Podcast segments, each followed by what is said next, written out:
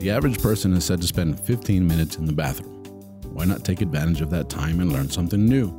Presenting the 15 minute podcast on weird facts, crazy details, and funny particulars that you'll be able to enjoy while you're taking a sh. Well, on your free time. Welcome to The Shit with Sam Butler. Welcome to another episode of the Shit Podcast. I have a very special guest, a good friend of mine, Luis Garcia. Luis, how are you doing? Thank you, Sam. Pretty cool. Super excited being here with you. Thanks for being here. I know that English is your second language. I appreciate the effort. I know that uh, my podcast is bilingual, so some episodes are in Spanish, some are in English. I struggle with Spanish. I So- struggle with English. I appreciate you being here. I know what it. I know what it's like to struggle. Uh, Struggle is real. the struggle is real. But we do have a, a very special guest, like I said, Luis Garcia. Uh, for all you guys that are tuning in, don't know Luis very well, he has a podcast called Que Fue de Ellos, which is Where Are They Now? Pretty much. What right? about them? What about are them? Yeah. What happened to them? What happened to them? right? It's a very successful podcast. So I appreciate you being here. Uh, if you guys don't know, Luis is also a- an Emmy award winning reporter. Yeah. Yeah, you did a report. Original, original. Let me.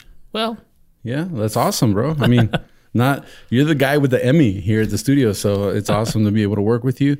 I know that we were working as writers on uh, a late night, and dude, you won an Emmy. That's pretty badass, you know, um, pictures and everything. So, uh, congratulations on that. thanks, Sam. Thanks. Also, your biggest achievement, though, your most recent achievement, uh, survived COVID. Congratulations, Yeah, I'm a survivor. survivor. So, it's good to have you back. I'm glad that you're uh, healthy now and uh, life is moving on Yeah. we do have a very cool episode, I guess. And I, I kind of made this episode for you, but I wanted to talk about a particular person. Okay. He was an icon in the reporting world is in the United States. Um, Guy by the name of Walter Cronkite. Walter Cronkite. It's actually Cronkite, like you know, like a kite, Okay. papalote. Yeah. Walter Cronkite. It's a hard name to say, Cronkite. Yeah. well, Cronkite. so I don't know if you know anything about Walter Cronkite. no, no. Not I really. didn't hear huh? about him. He's like the Not really. Jacobo Saludowski of the U.S. Really? Yeah. except a- without, he's an ex- asshole? Except without the lies. Oh, okay, okay, okay. So he's not an asshole. He's not an ass. But he's an icon when it comes to reporting. Okay. Uh, Walter Cronkite, So he, he was a reporter or a news anchor? he was both, Okay. but he was known as he was given the title of being the first news anchor, but that was a myth. He really wasn't. There was a, a guy before him in 1948, and I have I have it written down somewhere, but I, I can't find it right off the top of my head. But actually, he he was known as like the first news anchor. Okay. Okay, um, he was born in 1916 in Saint Joseph, Missouri, U.S.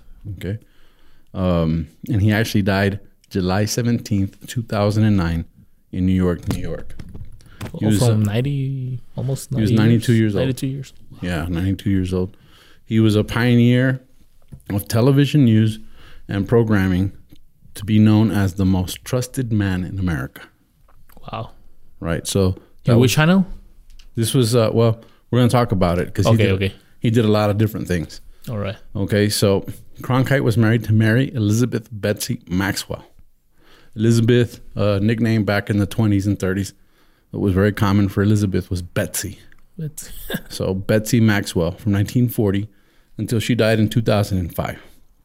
They had three children, and he died July 17, 2009, from cerebri- cerebrovascular disease. something in the brain.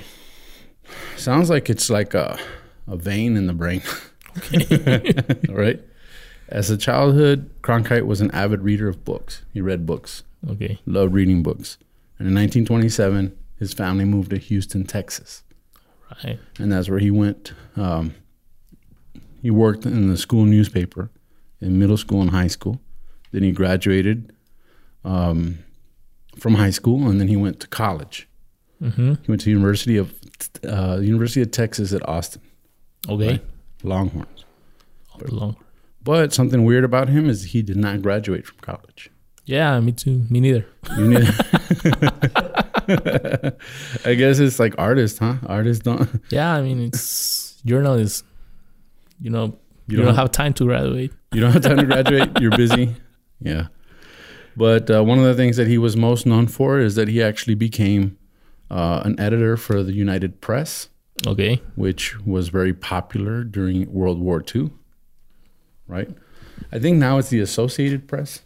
I don't know. I think so. Yeah. right? So, the United Press. Uh, he was a, cor- a war correspondent in 1941. They uh, he started he started to be a war correspondent in 1939. Okay. Okay, so he went to wo- he went to London to cover the war, and then he ended up actually going on some of the bombing uh, Wow. that they did, and he was a war correspondent.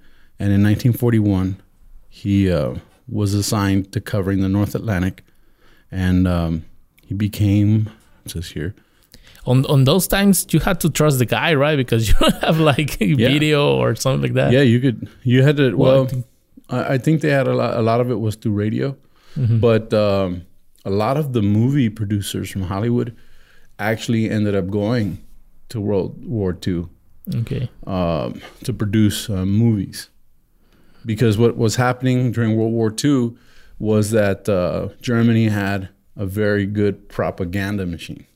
Okay. So they were producing a lot of propaganda films.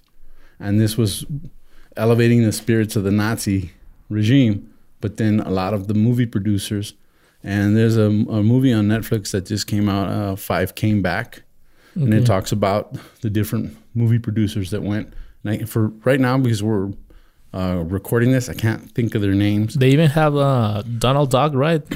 Donald Duck. Nazi propaganda. I, I- Yeah. I can't well, remember it was against the Nazis. It was against the Nazis. Okay. Yeah, yeah. What happened was that the U.S. started to see, and I believe it was Goebbels. Goebbels was the Nazi director that loved making Nazi propaganda films, and um, the U.S. had to answer back. So Okay. a lot of the guys that were producing movies in the in the 30s and 40s Hmm. went overseas to help the war effort that way. okay. And so they started producing anti-Nazi propaganda films. And I guess propaganda is a bad word, but they started producing films, you know, against the Nazis. And they would show this in the movies. I don't know if you remember if if you've seen uh, old films where they had like a, a an announcement before the movie, and it was a little short film. Yeah. That's what they would show. They would show the the and our boys overseas are you know and that kind of stuff. And so you would see that.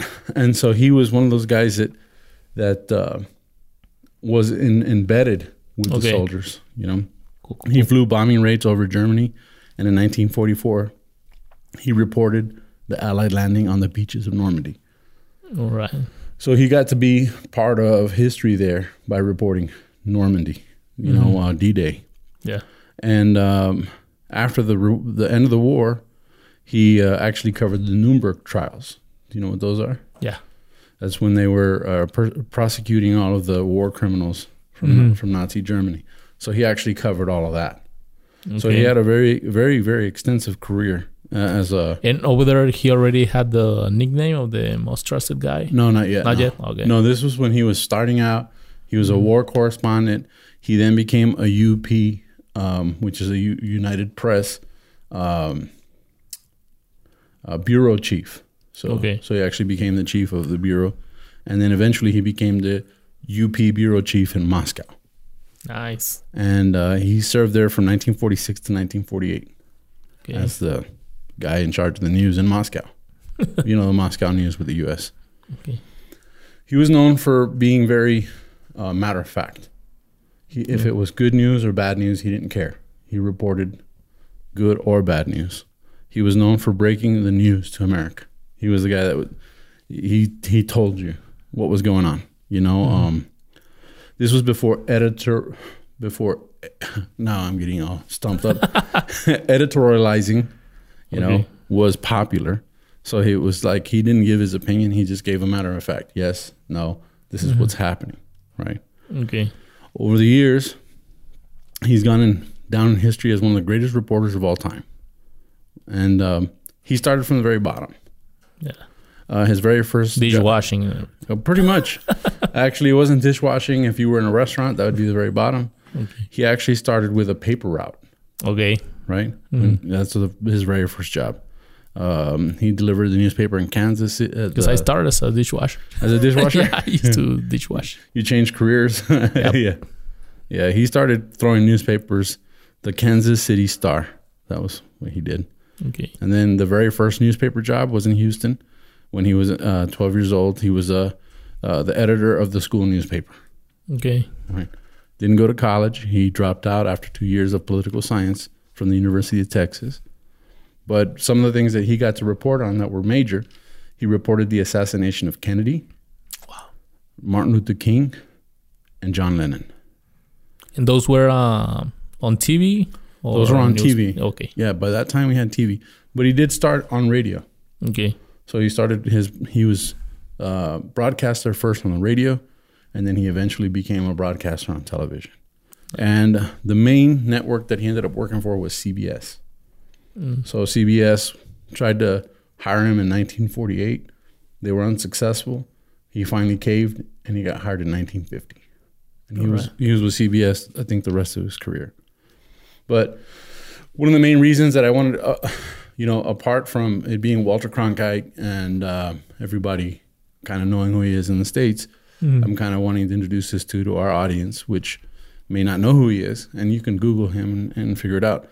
But the reason that I thought he was the shit or something that we could talk about was because he was awarded the Ambassador of Exploration Award.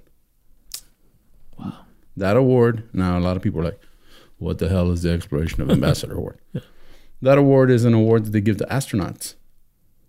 So they gave him, he's the only person who was not an astronaut. He was the, I guess, not the only, he was the first non astronaut to get it. He got it. And in- why was that? well, it's interesting because he covered the Apollo 11 launch Okay. right?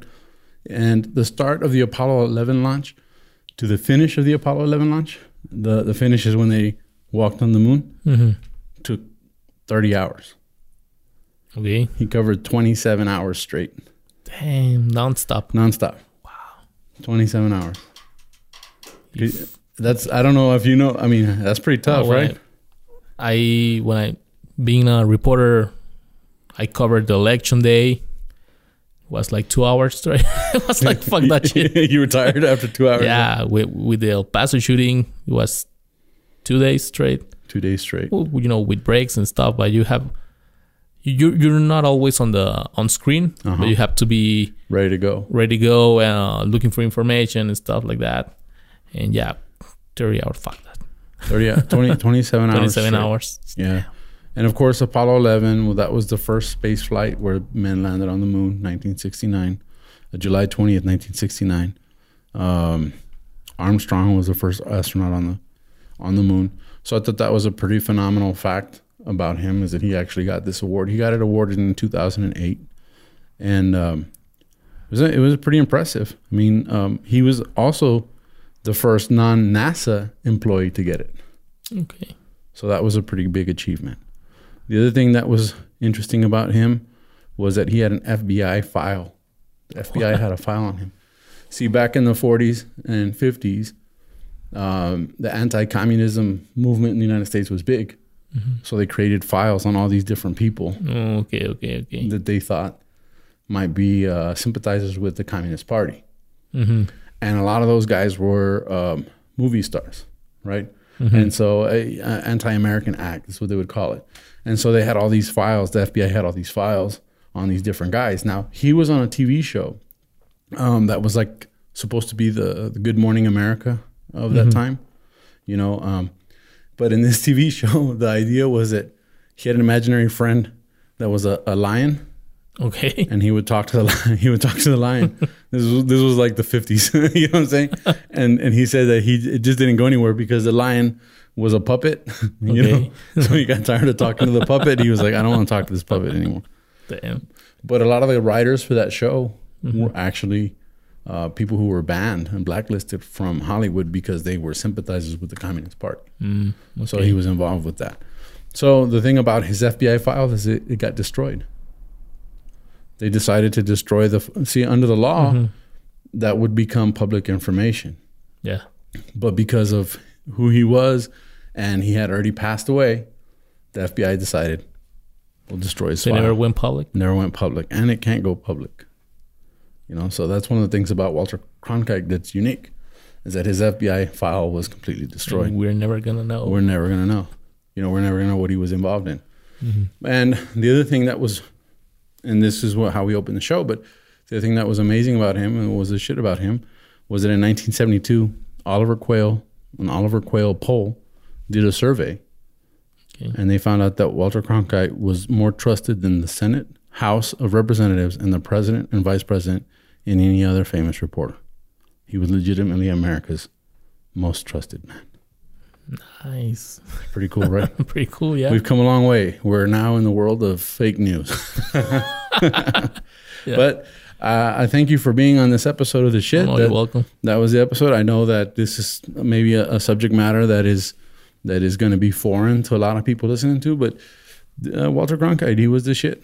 You know, was the shit. and you're the shit. You're a reporter, and you're also an Emmy w- award-winning reporter. So I think He never won an Emmy or something like that. I, I don't know if he won an Emmy or not. I didn't I didn't look that up. I was just kind of focusing on his accomplishments, but it didn't list any Emmys or anything like that. Um, can you check and see if he won an Emmy? Real Uh, quick. Walter He Cronkite? was- I think he was just nominated. I'm checking. Yeah. Uh, that's our producer, Lolo. Um, he just had a brush in with your producer, the boss. I'm glad we were all here to settle it. He got two Emmys, two Emmys, and one Golden Globe. Two Emmys, one Golden Globe.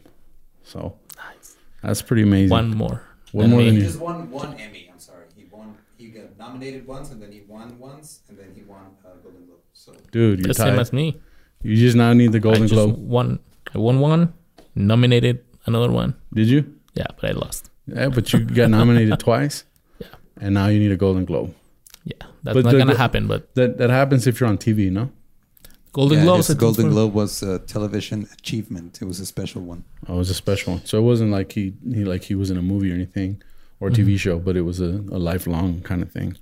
But you know, it, it's awesome. You guys do uh, an important job. We appreciate you guys keeping us up to date, and I appreciate you being on this episode of the shit. Thank you, Sam. Thank and, uh, you for and thank you for giving it a shot in English, bro. That's amazing. so I appreciate it, and um I'm glad you're feeling well. thank you, Sam. Where can people find you? They can find me at uh, Instagram.